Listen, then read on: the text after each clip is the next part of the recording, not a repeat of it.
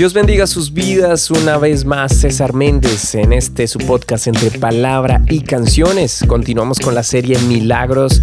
Espero que esté siendo de bendición para ti y que ojalá puedas ser testigo, si aún no lo has sido, de un milagro en tu vida. Continuamos con esta serie hoy, el milagro número 8. Y recuerda que puedes seguir cada episodio en las plataformas digitales. Así que vamos adelante. Estas personas tuvieron cosas en común. Enfermedades que los afligían, en algunos casos de muerte. Algunos de ellos perdieron a sus seres queridos. Otros estuvieron atormentados por demonios. Otros simplemente tenían hambre. Pero Jesús se atravesó en su camino. Y ellos decidieron hacer algo diferente. Decidieron hacer algo fuera de lo normal. Decidieron creer. El apóstol Juan escribe al final del Evangelio. Este es el discípulo que da testimonio de estas cosas. Y escribió estas cosas. Y sabemos que su testimonio es verdadero. Y también otras muchas cosas hizo Jesús, las cuales, si se escribieran una por una, pienso que ni aún en el mundo cabrían los libros que se habrían de escribir.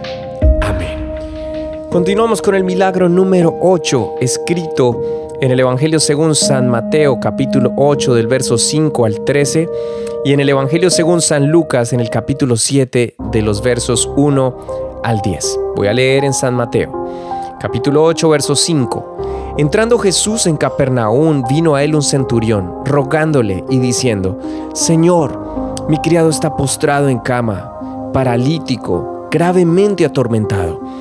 Y Jesús le dijo, yo iré y le sanaré. Respondió el centurión y dijo, Señor, no soy digno de que entres bajo mi techo. Solamente di la palabra y mi criado sanará. Porque también yo soy hombre bajo autoridad y tengo bajo mis órdenes soldados. Y digo a este, ve y va. Y al otro, ven y viene.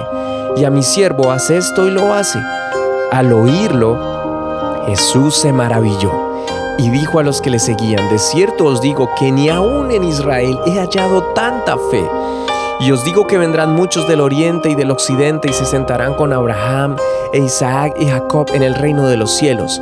Mas los hijos del reino serán echados a las tinieblas de afuera, y allí será el lloro y el crujir de dientes. Entonces Jesús dijo al centurión, Ve, y como creíste, te sea hecho. Y su criado fue sanado en aquella misma hora.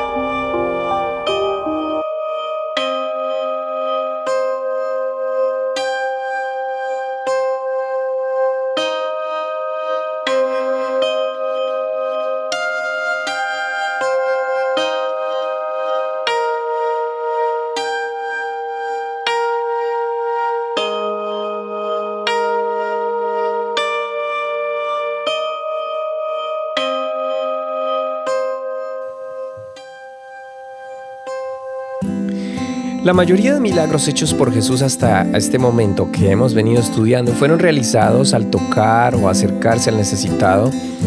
Y bueno, con la excepción de creo que el segundo, cuando Jesús da la palabra y a la distancia se realiza el milagro. Pero en este milagro encontramos esa forma también de orar, a la distancia, pero basados en la fe de alguien que decidió ser obstinado y creer al poder sobrenatural de Jesús. El Evangelio según San Mateo, como el de Lucas, nos enseña que este eh, fue un milagro que se hizo al finalizar el Sermón del Monte, es decir, de las bienaventuranzas. Al descender del monte, se encuentra con el leproso a quien Jesús sana y de quien escuchamos en el episodio anterior, en el milagro anterior. Y luego Jesús entró en Capernaum, o Cafarnaún, que a veces se puede llamar también de esa, de esa manera, fue la ciudad donde se cree, por lo que dicen los evangelios, que fue donde Jesús vivió más tiempo. Sin embargo, es interesante y a la vez genera un poco de pánico lo que Jesús dice, la profecía que da acerca de esta ciudad en el capítulo de Mateo, en el capítulo 11, verso 23, donde da un certero juicio para esta ciudad por falta del arrepentimiento, de la obediencia por parte de la mayoría de los habitantes de esta ciudad al no creer en el Señor como su único y suficiente Salvador. En la versión del griego traduce arrepentimiento como no cambiar una disposición o su disposición mental. El punto es que en Nazaret, donde él creció, no pudo hacer muchos milagros a causa de la incredulidad de las personas. Pero este no fue el caso de Cafarnaún o de Capernaum. Sin embargo, el castigo que vino sobre estas ciudades fue aterrador. Ahora, el personaje es un centurión romano, quien era un oficial que usualmente tenía a cargo 100 soldados, lo que en la actualidad sería equivalente a un capitán del ejército.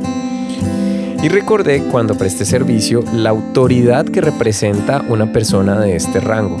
Realmente es una persona al cual se respeta mucho y se le obedece.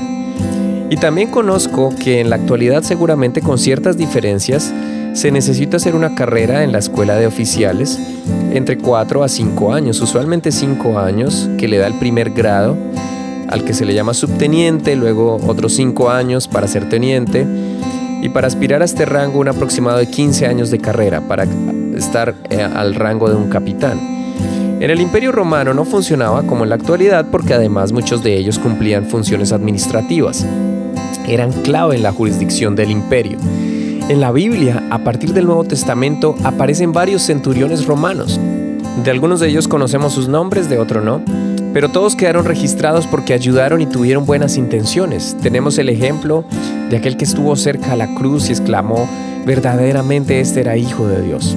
Eso lo encontramos en Mateo, en Marcos y en Lucas, casi al finalizar los evangelios.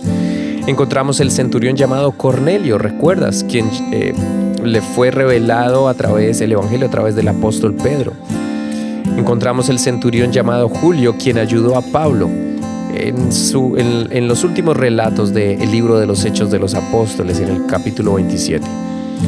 Hablo de este contexto porque no era convencional que un amo se preocupara por un criado o por un esclavo. La historia registra que para la época un criado o un esclavo era igual a un animal, de hecho, algunos escritos de Aristóteles u otros personajes históricos hacen esta comparación. Las dos narraciones que encontramos de Mateo y de Lucas están dirigidas a diferentes personas. Y resaltamos lo siguiente. Número uno, la fe. Jesús resalta esto una vez más, la fe. Dos, el centurión resalta la autoridad de la palabra de Jesús. El centurión conocía exactamente el significado de esto.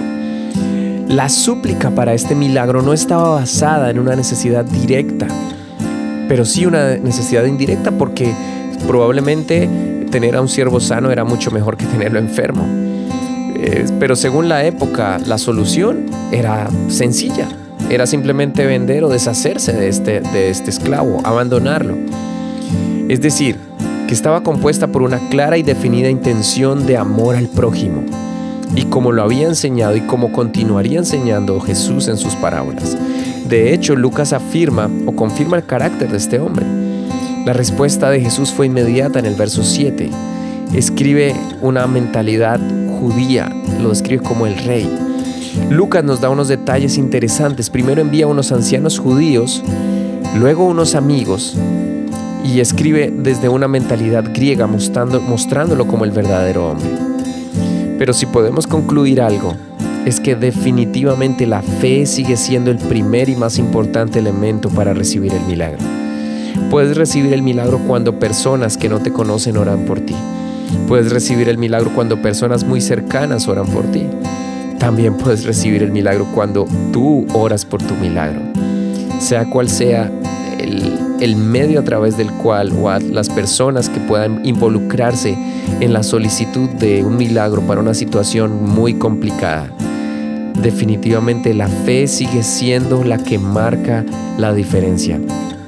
Este hombre dejó a su lado tal vez su autoridad o no le costó absolutamente nada acercarse a Jesús porque reconoció, él siendo un hombre de autoridad, y se lo dijo a Jesús, yo sé que tú tienes autoridad porque yo también la tengo y le digo a este va y él me obedece.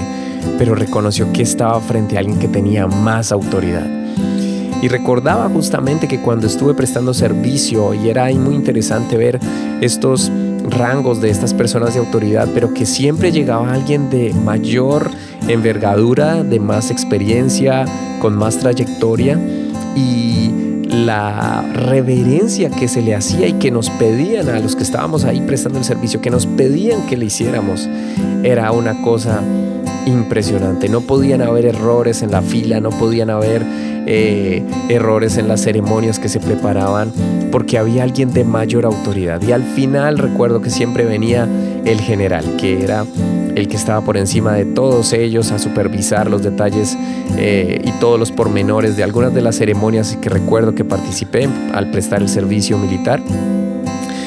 Y esto me trajo a, mi mente que este hombre con autoridad era un centurión romano, tenía autoridad sobre todos los judíos, pero se encontró de frente con el general de generales, con el más grande.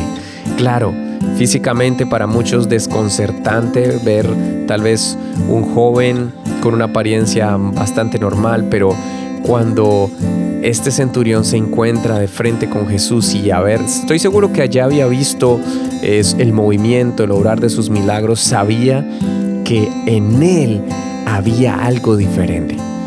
Cuando tú y yo nos acercamos a Jesús y reconocemos su autoridad es parte de lo que se necesita para que nuestra fe se fortalezca y se alimente. Para muchos puede ser religión, para otros puede ser simplemente eh, una costumbre más, puede ser religiosidad, puede ser tantos términos que se usan y más hoy en día donde se hablan tantas cosas por aquí, por allá, donde la información fluye.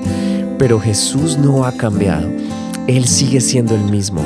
Él sigue siendo el Rey, el Todopoderoso. En su mano está el dar y el quitar.